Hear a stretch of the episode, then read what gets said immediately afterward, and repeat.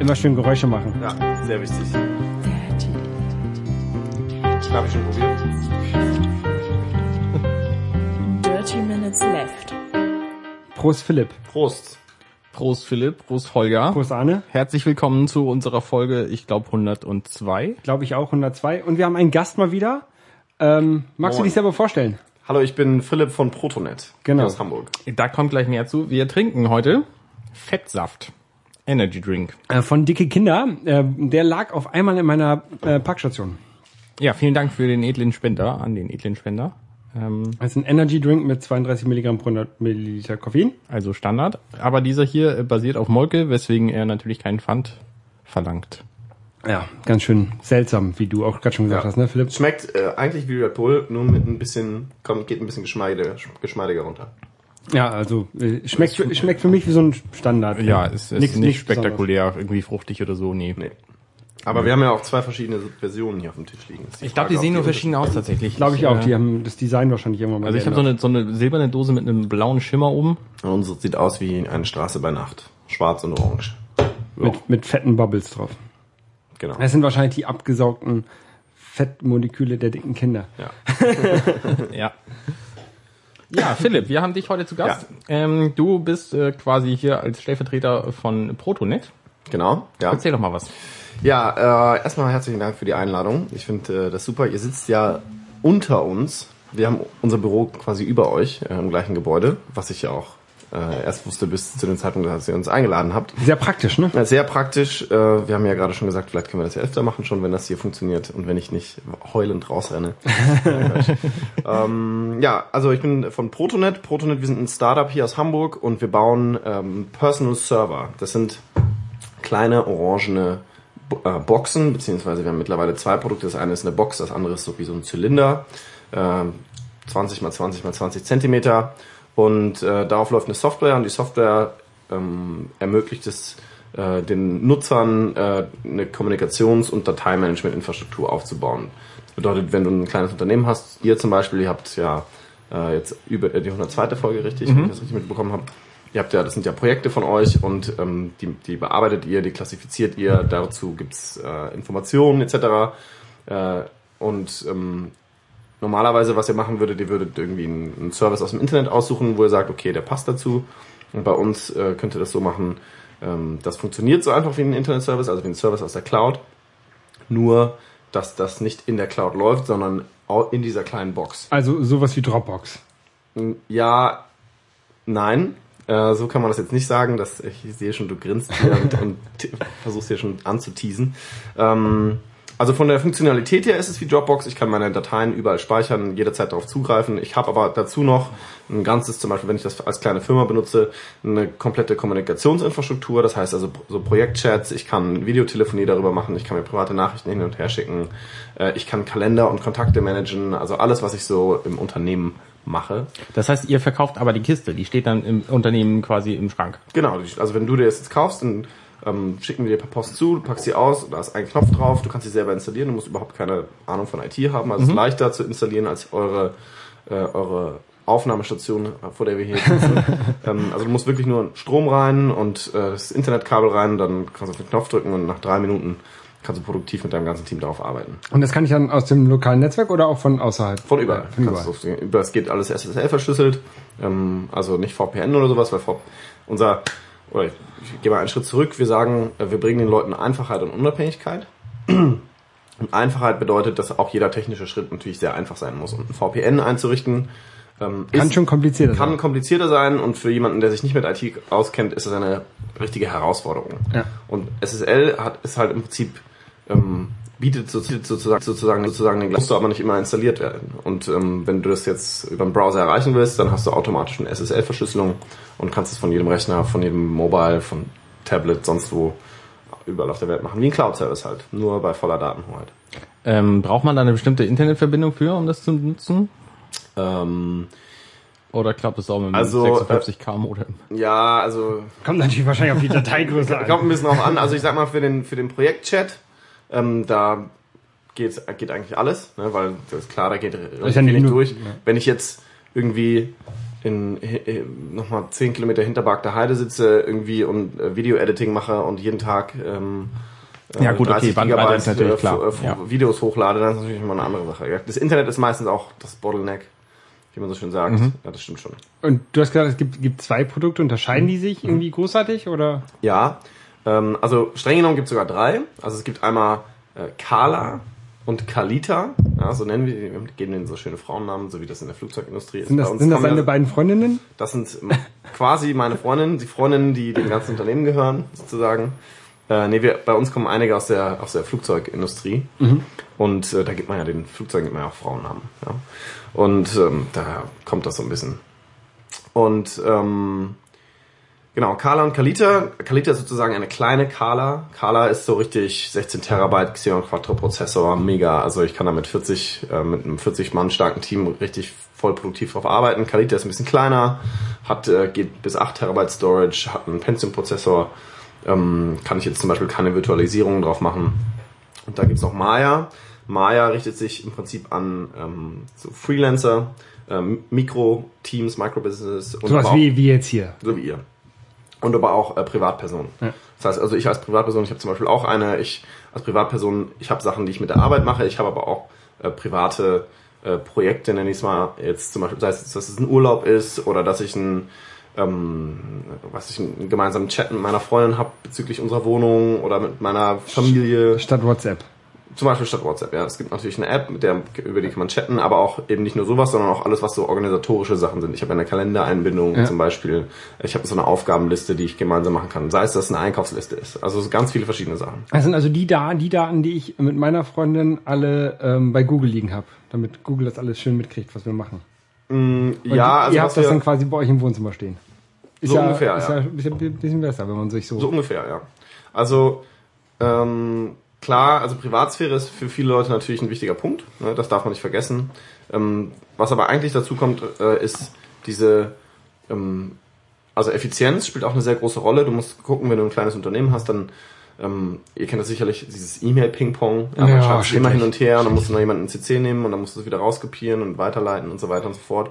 Und so hast du die, diese Box und da sammelt sich die ganze Kommunikation drin, wird immer größer, immer größer und da, wann immer du Zugriff auf diese Kommunikation oder auf Dateien oder Aufgaben haben möchtest, kannst du einfach nur in diese Projekte reingehen oder jemand, dem, der ein Projekt, oh, es gibt so Projekt-Owner, ja, wenn ich ein eigenes Projekt anlege, bin ich der Projekt-Owner und kann dir Zugang dazu geben, ich kann einem externen dazu Zugang geben, jeden einfach per E-Mail-Adresse einladen und ähm, muss dann nicht irgendwelche Sachen weiterleiten, sondern die Leute können sich die Sachen dann selbst zusammensuchen.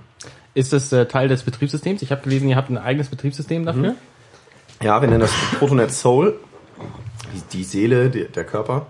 Ähm, das ist äh, genau, also das ist selbst entwickelt. Es basiert äh, auf Linux, Ubuntu. Ähm, wir benutzen natürlich auch viele Open Source Geschichten, ähm, zum Beispiel für für ähm, Antivirus äh, Geschichten und so weiter. Für den Chat wahrscheinlich Java oder sowas.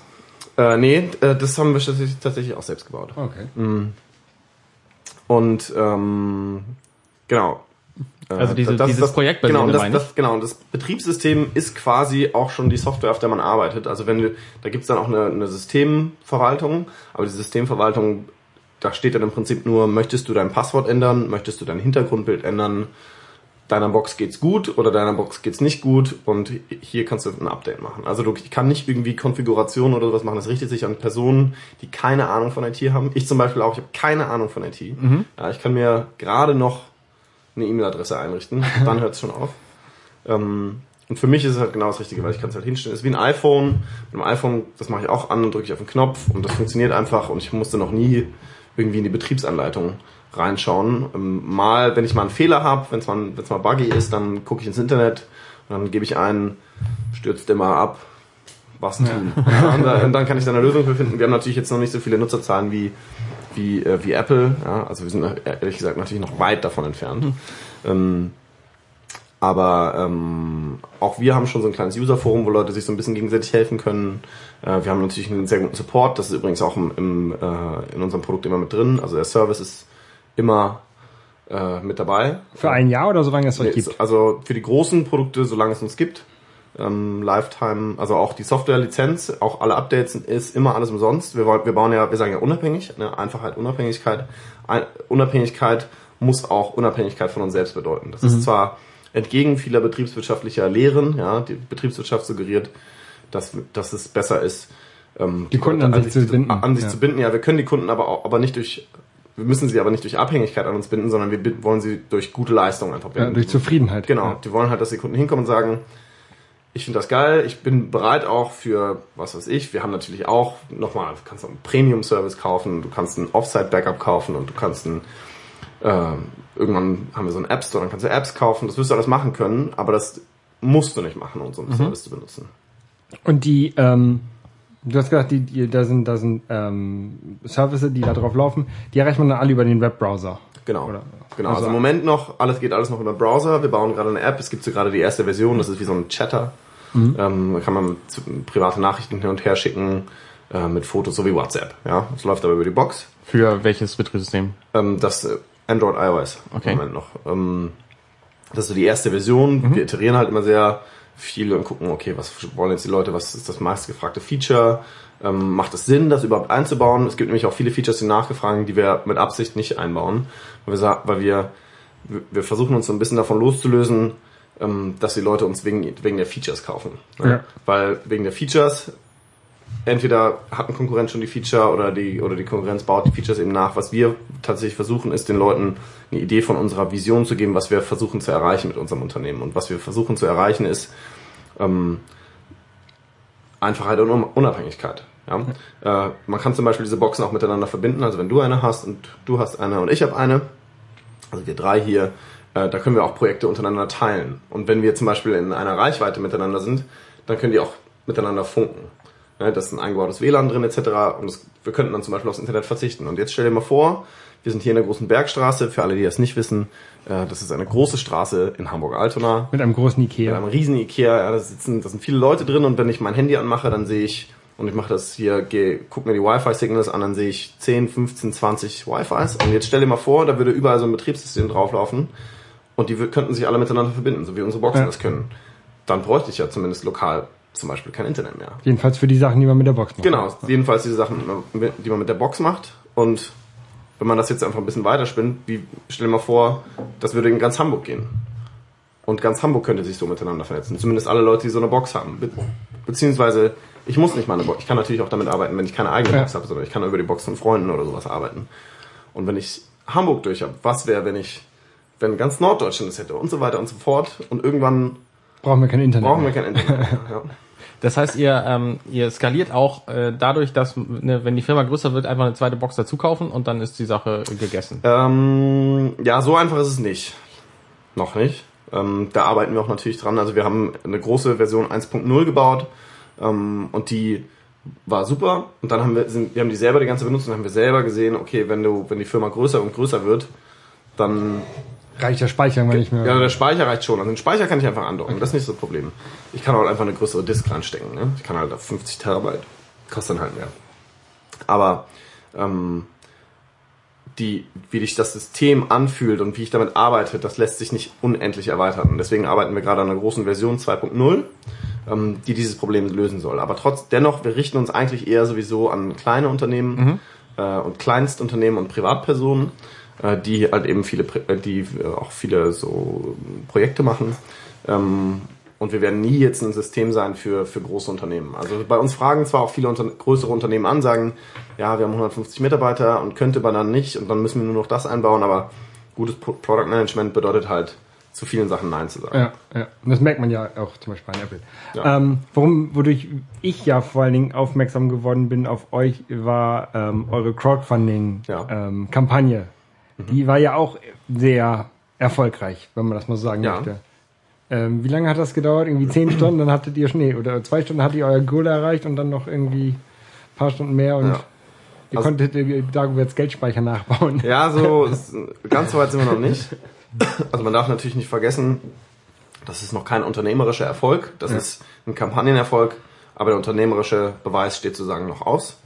Ähm, aber die Kampagne war sehr erfolgreich, also das, hat auch super viel Spaß gemacht, das natürlich zu sehen. Wir haben da echt viel Arbeit reingesteckt, also wir haben bestimmt vier Monate mit drei Leuten Fulltime an der Kampagne gearbeitet, weil, Entschuldigung, man darf nicht vergessen, halt sau viel Arbeit, sowas zu machen. Also ähm, ich muss die ganzen Äh, ich muss die ganzen Pressegeschichten, also die ganze, alle Kommunikationsgeschichten machen. Ich muss einen Businessplan schreiben. Ich muss die ganzen Konzepte vorbereiten für äh, die Rewards. Ich muss die ganzen Vertragsgeschichten mit der Plattform machen. Ich muss ähm, Filme drehen. Ich muss Fotos machen. Ich muss Visuals machen. Also ich muss so viel machen und das alles muss halt echt richtig gut sein. Muss perf also near to perfect sein. Perfekt gibt's nicht, aber man muss so nah an perfekt dran sein wie möglich. Und ähm, des, deswegen muss man einfach auch viel, viele Ressourcen mit einbinden. Und ähm, ja, das hat dann gut funktioniert. Äh, wir hatten nach äh, 10 Stunden und 8 Minuten hatten wir die 1,5 Millionen Euro voll, womit wir selber nicht gerechnet hätten. Also wir haben gedacht, okay, ist, wir wussten, wir haben ja schon mal eine Crowdfunding-Kampagne in 2012 gemacht, damals über 200.000 Euro. Äh, und das waren 48 Minuten, das war auch schon richtig geil. Und äh, wir wussten, okay, wenn wir das richtig, wenn wir richtig anteasern und äh, ein bisschen verknappen die Goodies und wenn wir äh, eine, eine coole Story erzählen, dann wird das gut funktionieren. Aber wir hätten nicht gedacht, dass es so schnell geht. Und deswegen haben wir es dann auch nochmal aufgemacht. Also wir haben ja dann nochmal 1,5 Millionen gemacht. Wir haben einfach gesagt, wir setzen diese Runde fort. Weil so viele Leute angefragt haben, sie haben angerufen und haben gesagt, ich will noch investieren und ich möchte noch investieren. Mindestens 150 Leute. Und haben gesagt, wenn so viele Leute da draußen noch sind, äh, die, ähm, die investieren möchten und auch ein Produkt haben möchten. Weil wenn man investiert hat, über 2000 Euro, hat man auch ein Produkt von uns bekommen. Äh, so eine kleine Maya, ne, die dann ab, ähm, ab Herbst, also es gibt leider noch kein genaues Datum, äh, geschippt wird. Und ähm, dann ähm, da haben wir gesagt, wir machen es einfach auf. Und dann ging es wieder los. Ja. Und dann war es nach fünf Tagen insgesamt. Also die zweite Runde, zweite anderthalb Millionen hat länger gedauert, aber trotzdem nach fünf Tagen war es dann voll. Ich habe das Ganze auf so einer Plattform gemacht, die ich noch gar nicht kannte. Das war wie? Seedmatch. Seedmatch, ja. Seedmatch, ja, das ist die größte deutsche Crowdfunding-Plattform. Also es gibt ja sehr viele Crowdfunding-Plattformen weltweit. Ähm, die be äh, bekannteste ist sicherlich äh, Kickstarter und danach äh, gefolgt wahrscheinlich von Indiegogo, würde ich jetzt mal sagen, von meinem Gefühl her. Ich habe da nie Research oder sowas gemacht. Und es gibt natürlich ganz, ganz viele andere äh, länderspezifische, ähm, äh, produktspezifische, also Kickstarter ist zum Beispiel sehr, sehr produktlastig, sehr B2C-lastig. Na, Kickstarter ist ja schon fast so ein Shopping-Mall. Ja, genau, genau. Für frü früh einkaufen. Ja. Genau. Und Seedmatch richtet sich eben, äh, also es ist eine rein deutsche Plattform, richtet sich auch ausschließlich an deutsche User und deutsche Startups. Ähm, und ähm, weil das Coole an Seedmatch ist, ähm, da wird man immer gefeatured. Also bei Kickstarter laufen ja ganz viele Kampagnen parallel und man kann die, selber sozusagen starten, wenn man möchte. Bei Kickstarter, äh, bei Seedmatch ähm, wird jede, alle zwei Wochen wird eine Kampagne gestartet. Und dann hat man auch in dieser Zeit die komplette Attention der ganzen Community und das hilft enorm. Ähm, die können halt ganz viel Retargeting machen, die können halt Newsletter rausschicken, ganz genau. Und für jedes Startup können sie das eben machen. Sie können natürlich dann nur so und so viele nehmen. Aber für den deutschen Raum reicht es absolut. Also die machen schon, die haben sehr viele coole Projekte. Die haben zum Beispiel auch Evolo finanziert. Das ist so ein Elektrohelikopter. Super, super geiles, zukunftsweisendes Konzept. Äh, Auterra heißen jetzt Cloud and Heat. Das ist so eine Mischung zwischen Blockheizkraftwerk und Cloud. Okay. ja, also ähm, Hätte ich jetzt nicht zusammengebracht, die beiden Geräte. ja, genau. Also sehr, sehr viele coole, coole, zukunftsweisende Projekte. Und ähm, ist, auch, ist eine sehr analytische Plat- Plattform, gehen sehr professionell vor in allem, was sie tun. Ähm, also wir hätten für uns keinen besseren, besseren Partner finden können. Und ihr, ihr macht das Ganze nämlich jetzt mal an äh, Vollzeit. Also ihr habt kein Nebenberuf oder kein Hauptberuf mehr. Ja? Äh, ja, also wir sind mittlerweile schon 25 Leute, ähm, die ähm, Fulltime arbeiten. Also wir haben natürlich, ähm, ich glaube, 200 Praktikanten und so und wir haben auch so einen Schülerpraktikanten, also die sind jetzt 200 Praktikanten? Zwei, drei, nicht zwei. 25 Fulltime und 200 Praktikanten. Ja. Es lebe die, es lebe der Arbeitsvertrag. nee, Quatsch. Nee, zwei, drei Praktikanten. Und ähm, genau, also wir waren, als ich dazugekommen bin, ich habe das Unternehmen ja nicht gegründet, ich bin äh, dazugekommen äh, 2013, Anfang 2013, da waren wir zu, zu sechst. Und dann haben wir ähm, eine Angel-Finanzierung gemacht äh, mit äh, lokalen Business Angels, der Tarek Müller. Äh, das ist, der ist selber erst 26, äh, hat gerade zwei seiner Unternehmen an die Otto-Gruppe verkauft. Und wir sind so sein erstes Investment gewesen. Der leitet auch jetzt das äh, Project Collins. Ich weiß nicht, ob ihr das kennt. so das nee. Zukunftsprojekt der Autogruppe. Ähm, sehr, sehr cooles Projekt.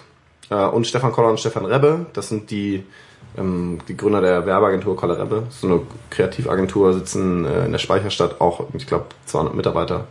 Ähm, und dann noch mit der Hamburger Innovationsstiftung. Mit denen zusammen haben wir diese Runde gemacht. Und dann äh, ab Juli letzten Jahres sozusagen offiziell mit Carla und Kalita in den Markt gegangen. Was ist denn das für so ein, so ein Gefühl, wenn man in so ein, so ein Start-up geht? Also ähm, ich bin bei so einem klassischen europäischen Großunternehmen angestellt und bin da so sehr sicher und fühle mich da sehr, sehr glücklich, weil ja, ich habe halt meine Sicherheiten. Ähm, aber man ist natürlich sehr eingeschränkt in dem, was man da erreichen kann oder, oder wel- welchen Spielraum man da hat. Das ist ja bei einem Startup ganz anders. Also du bist bei Airbus. ja. Okay. Europäisches Großunternehmen aus Hamburg. ja. Ähm, ja, also interessant. Ich war mal eine Zeit lang bei der Lufthansa. Äh, während meines Studiums, ich habe da so ein Projekt gemacht und ähm, Was hast du studiert? ich habe BWL und VWL studiert. Und ich fand äh, Luftfahrt immer wahnsinnig interessant und ich wollte immer zur Lufthansa gehen. Ähm, also früher wollte ich Arzt werden, aber als ich nicht mehr Arzt werden wollte, wollte ich unbedingt irgendwie zur Lufthansa als Pilot oder als irgendwas und dann bin ich da in der Innovationsabteilung gelandet und habe gedacht, wenn ich in die im Flugzeugbau oder beziehungsweise bei einer Airline in die Innovationsabteilung gehe, dann, das, dann sehe ich, was in 20 Jahren Realität ist, so ungefähr. Und das war halt Pustekuchen. Das war halt nicht so. Und ähm, es halt war für mich war das ein, ein, ein also vom Produkt her sehr cool, sehr kompetente Leute natürlich. Man hat natürlich die mega Ressourcen. Ne? Also da sagt man halt, ja, dann steckt man hier nochmal eine Million rein und so. Und da, als Student denkst du natürlich, wow. Ja. Und ähm, habe dann aber gesehen, ich habe einen großen Teil meiner Zeit damit verbracht, mikropolitisch zu agieren. Das heißt also, ich habe gesehen, es gibt halt ganz viele kleine Konflikte im Unternehmen. Äh, Das fängt damit an mit wen setze ich in CC bei der E-Mail, ja? oder wem schicke ich oder wen informiere ich zuerst, ja, damit sich keiner auf die, und das hat mir so den letzten Nerv geraubt äh, und ähm, da, das konnte ich nicht, ja, und da wusste ich, okay, das ist nicht das richtige Umfeld für mich. Man muss natürlich zugeben, Lufthansa an sich auch noch ein sehr konservativer Konzern und sehr sicherheitsbedacht. Das kommt halt einfach aus der aus der aus dem Flug aus der aus der Airline-Industrie. Natürlich spielt sicher eine riesen riesengroße Rolle. Na gut, aber Inno- Innovationsabteilung ja, hätte man ja schon was anderes erwarten Genau, ich hätte halt gedacht, alles klar, die, ich komme da rein und dann sind da große Hallen und dann macht man da irgendwelche Versuche, aber es war halt nicht so. Ja. Ähm, es, war, es war halt nicht so.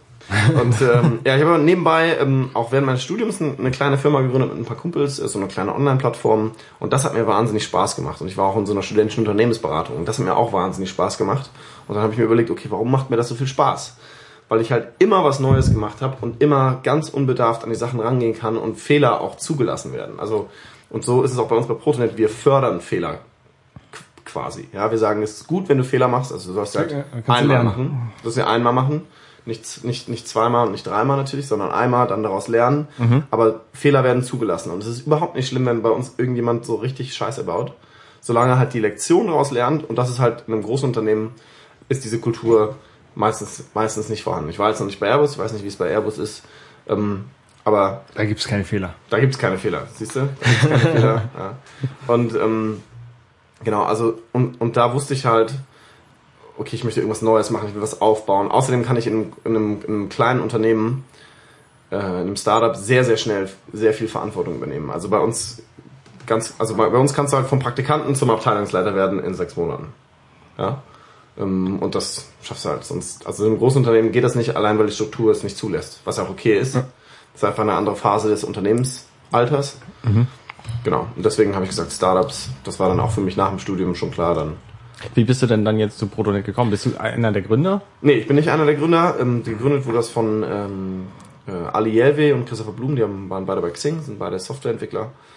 Ähm, ich habe äh, Ali kennengelernt, ich glaube 2010 oder 2011 auf irgendeinem Event, irgendein Startup-Event und da hat er irgendwas gesprochen und damals war es noch sehr, sehr abstrakt. Man darf nicht vergessen, wie gesagt, er ist Softwareentwickler und Aber von da, von da kommt die Idee schon, von 2010. Die Idee kommt- war sogar schon 2008.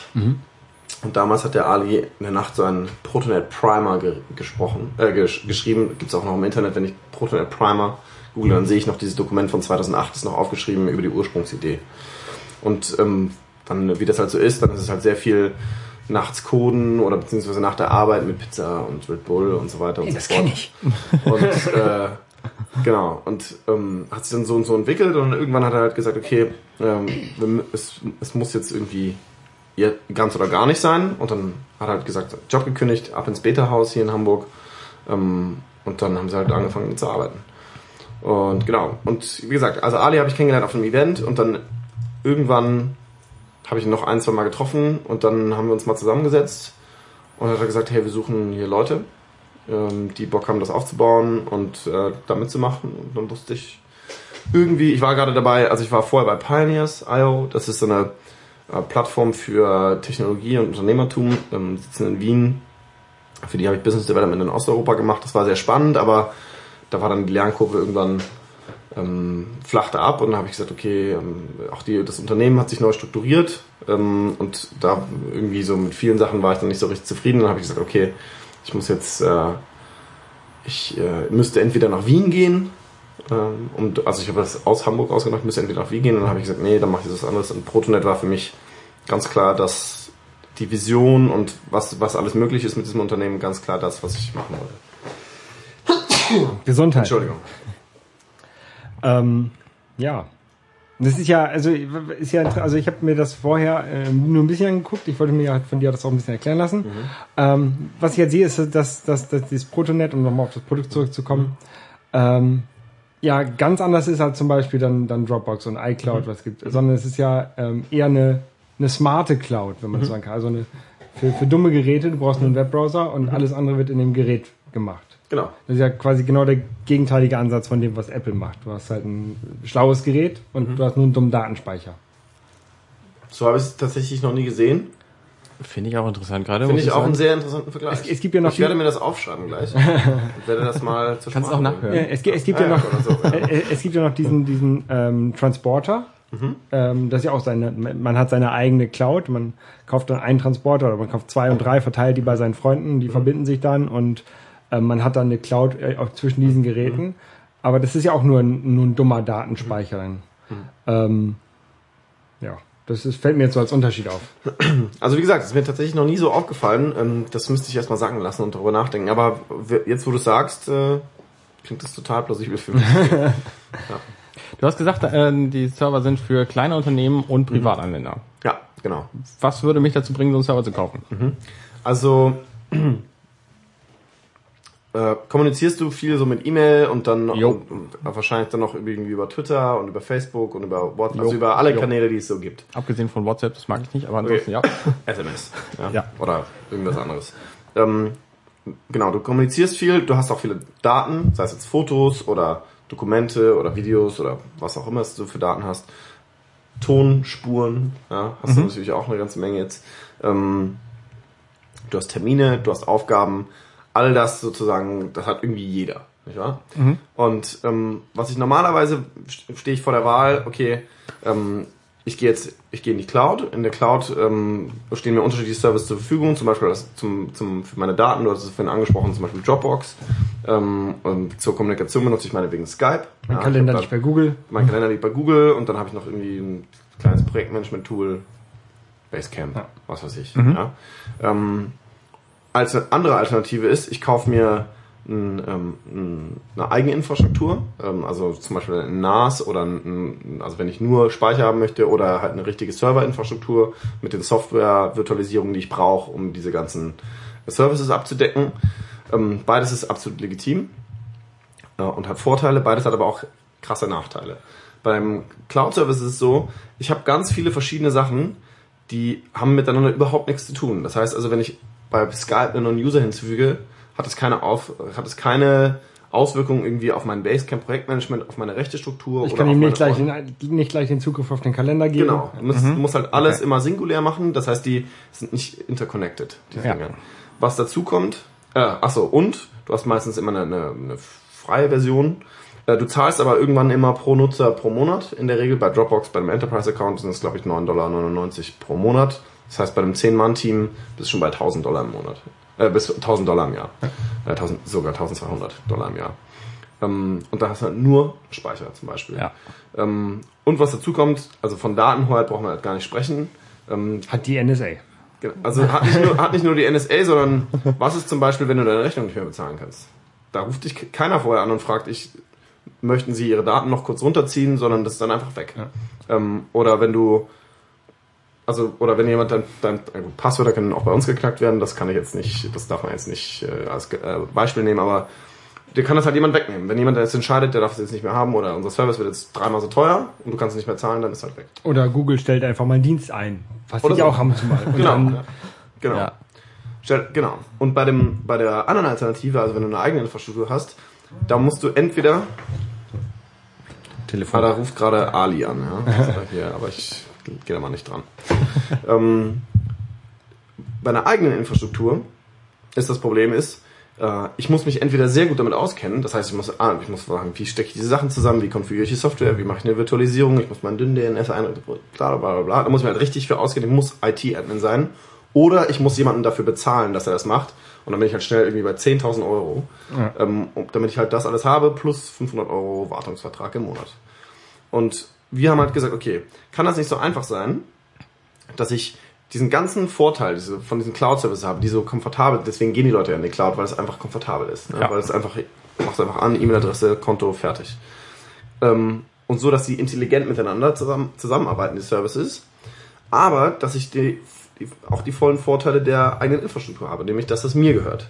Und dass ich das da hinstellen kann, ich kann das anmachen, ich kann das ausmachen, ich kann entscheiden, wem das gehört. Und deswegen haben wir das Produkt so entwickelt. Der Nachteil ist natürlich daran, dass ich halt nicht alles haben kann. Wenn, du sagst, das ist halt vorgefertigte Software, von, von euch gefertigte Software. Und wenn jetzt ein neuer Dienst aufpoppt, den ich auch auf meinem eigenen Server installieren könnte, und ihr sagt, ja, mh, haben wir noch nicht implementiert, dann gibt's den halt noch nicht. Also Oder- auf der großen Kala zum Beispiel, da ist eine Xeon-Maschine drin. Da kannst du alles virtualisieren. Also da kannst du zehn virtuelle Maschinen nebenher laufen Und da kann lassen. ich irgendwas installieren. Jede Software kannst du installieren. Also wir haben auch da, wir haben da unser CRM drauf laufen, ähm, also unser Customer Relationship Management Tool. Äh, wir haben da unser ähm, Warenwirtschaftssystem drauf laufen. Wir haben da unsere Telefonanlage drauf. Also wir haben da alles, was wir im Unternehmen brauchen und virtualisieren können, haben wir da drauf. Ähm, da kannst du auch zum Beispiel Windows Exchange, kannst du alles drauf einrichten. Ähm, in Zukunft, das ist aber nur eine Zwischenlösung. In Zukunft soll das so sein, dass wir wie bei einem iPhone so einen App Store haben. Ein iPhone hat ja auch Basisfeatures, ne? Telefonieren, Ja. SMS, Kalender, Browser oder sowas, ja. Genauso haben wir Kommunikation, Dateimanagement, Kalender, Kontakte. Alles, was, was ihr glaubt, was man halt für so ein Projektmanagement Genau, braucht. genau. Ähm, wir werden das aber aufmachen, so dass jeder dafür was eigene Sachen bauen kann und dann kann ich sagen, da kannst, könntest du jetzt was bauen, kannst sagen, ich habe hier eine geile Podcast-Software, ja, weiß nicht, was man dafür Software für braucht, aber wahrscheinlich wird man dafür irgendwas brauchen. Ich will das jetzt darauf haben oder, oder zum Beispiel ein, ein, äh, ein Abrechnungstool für meine Rechnungen. Ähm, ich baue das dafür. Ähm, wir haben Pattern Library etc. ist alles da, ne? API und so weiter, alles was du brauchst. Und dann kannst du es da einstellen und dann können die Leute das kaufen. Dann können auch andere Kunden dein Produkt kaufen. Du kannst damit Geld verdienen und wir können natürlich unseren Kunden viel mehr anbieten. Also wie beim wie ein App Store beim iPhone. Das ist halt mittel- bis langfristig die Idee. Ähm, und so kriegst du halt als User noch mehr Unabhängigkeit. Also du bist nicht davon abhängig, dass wir dir was eben installieren, weil wir kennen uns ja damit aus. Und auch dann wird es halt einfach nur noch per Knopfdruck gehen. Und ähm, zurzeit durch die, durch die, oh, ich vergesse mal den Namen, Seed, Seed, ähm, Seed Match. Seed Match, seid ihr hauptsächlich in Deutschland oder nur in Deutschland. Ja. Ähm, habt ihr Pläne, das dann irgendwann, wenn es soweit ist, das Ganze dann natürlich weltweit zu vergrößern oder? Also Deutschland, Österreich, Schweiz ist im Moment unser Fokus, der deu- deutschsprachige Region, aber ähm, wir fangen jetzt schon äh, mit den Schritten, ersten Schritten der Internationalisierung an. Äh, wir sind schon öfters jetzt in den USA gewesen zum Beispiel, einfach um äh, Leute dort zu treffen. Wir haben jetzt zum Beispiel auch eine PR-Agentur dort, die anfängt ein bisschen PR für uns zu machen. Wir stellen jetzt gerade äh, auch unsere Kommunikation so auf, dass wir auf jeden Fall alles fix zweisprachig, also wir hatten natürlich auch vorher schon eine englische Seite, aber die Kommunikation lief halt eher, also wir waren noch sehr deutsch, in Anführungsstrichen. Äh, das stellen wir jetzt alles so um, dass wir also universell international, sprich Englisch sind. Wir bieten jetzt noch nicht Koreanisch oder sowas an. Ähm, und äh, wir werden so ein paar kleine Tests in Europa machen. Also zum Beispiel, das könnte jetzt, also wir haben uns noch nicht festgelegt, es könnte jetzt so aussehen, dass wir jetzt mal sagen, okay, mal gucken, wie das aussieht, wenn wir in die Niederlande gehen. Und dann in den Niederlanden müsste man dann halt, äh, du musst die Distribution aufbauen, die Logistik, den Support musst du aufbauen, du musst auch Community Management Ja. machen, Marketing musst du natürlich machen.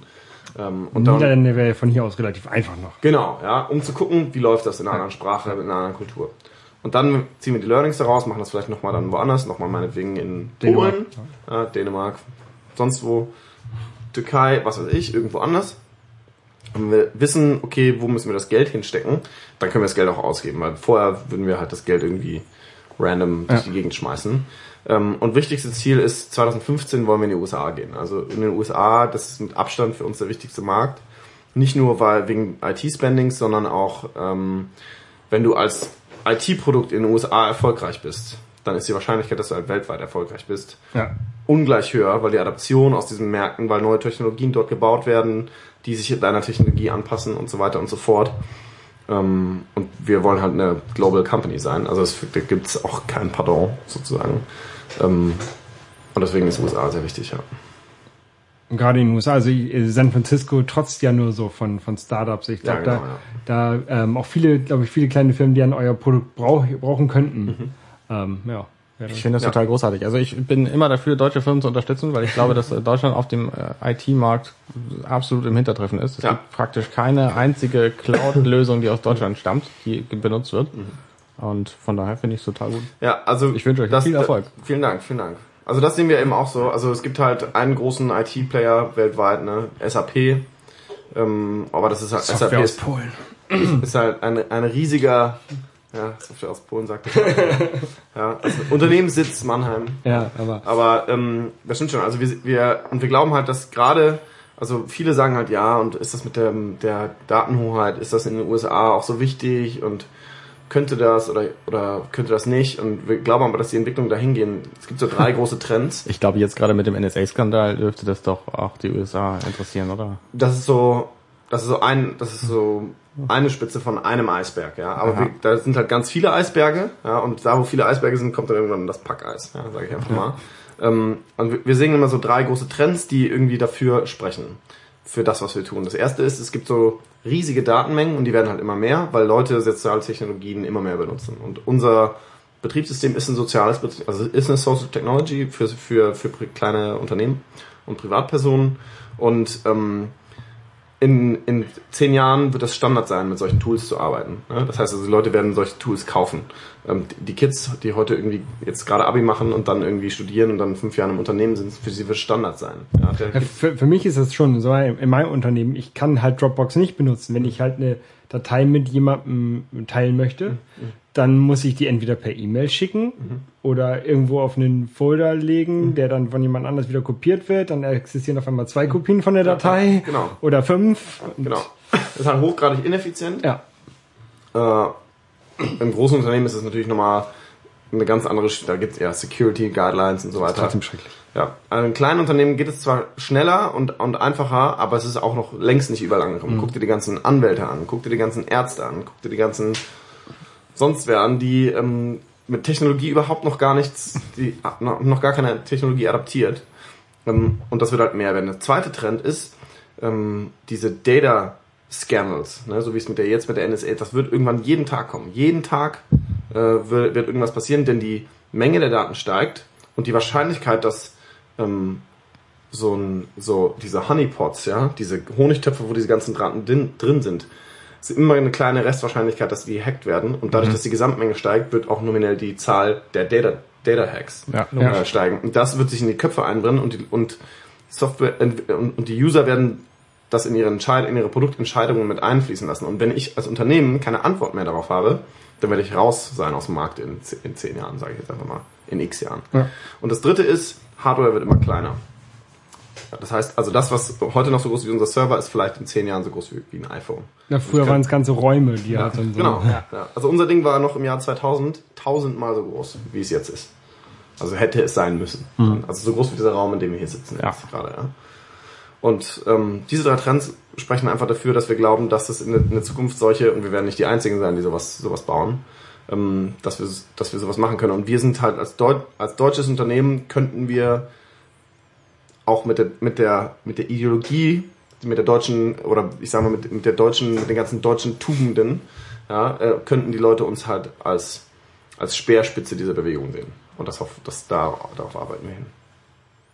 Ja, das ist auch ein schönes Schlusswort. Ja. Speer, Speerspitze der Bewegung. Speerspitze heu, der heute Abend, was ist dein Tipp? Heute Abend spielt äh, Deutschland gegen Argentinien im Endspiel. Genau, falls ihr es noch nicht gewusst habt, das äh, Ja. ist schwierig dran vorbeizukommen. Oder falls ihr es nachhört. Ja, also In ich habe mal gehört, in Nordkorea, äh, im nordkoreanischen Staatsfernsehen spielen Nordkorea gegen Portugal. Habt ihr das nicht mitbekommen? in Nord, Nordkorea? das Nordkorea, nordkoreanische Staatsfernsehen strahlt aus, dass Nordkorea bei der WM die äh, äh, im Finale steht mit Portugal. Das ist die Propaganda. Das kennt, Aber Nord in Nordkorea ist es ja auch so, dass die nur, nur Nordkorea schießt Tore und trotzdem verlieren sie. Ja. Das ist eigenartig. es ist, Ich weiß es Habe ich noch nicht gehört. Ich muss mal googeln. Das ist äh, ganz, ganz witzig, ja. Naja, also mein Tipp, ähm, alles andere als ein Sieg wäre, wäre für mich unakzeptierbar. Und stürze dich, stürze dich aus dem Zehnstock. Ja, wahrscheinlich. Nein. Also ich glaube auf jeden Fall, Deutschland hat das Potenzial zu gewinnen und ähm, ich glaube, das werden sie auch. Holger, was ist dein Tipp? Ähm, also bei, bei Kicktipp, da habe ich 2-0 eingetragen. Ich, ich glaube aber 3-0 eigentlich Okay. für Deutschland. Ich glaube 3-2. Aber ich habe auch die Einstellung, entweder wir werden Deutscher, äh, deutscher, äh, Deutscher Meister. Weltmeister, ähm, oder die haben das Spiel halt verloren. Ja. Ja. Wir, wir müssen ja Das auch ist immer, wir, wir müssen ja auch unsere, unsere Emotionen ein bisschen tiefer halten. Es hat noch, es ist noch nie eine Mannschaft Weltmeister geworden, die 7 zu 1 im Halbfinale gewonnen hat. Ja. Das mü- müssen wir uns doch mal klar das machen. Ne? Das ist nicht so, nicht so sehr Nicht wahrscheinlich. so leicht. Gut. Alles Ähm, klar. Danke, Dann- Philipp. Ja, vielen Dank euch. Äh, war super. Ja, gerne wieder. Bis zum nächsten Mal. Bis zum Alles nächsten klar. Mal. Tschüss. Tschüss.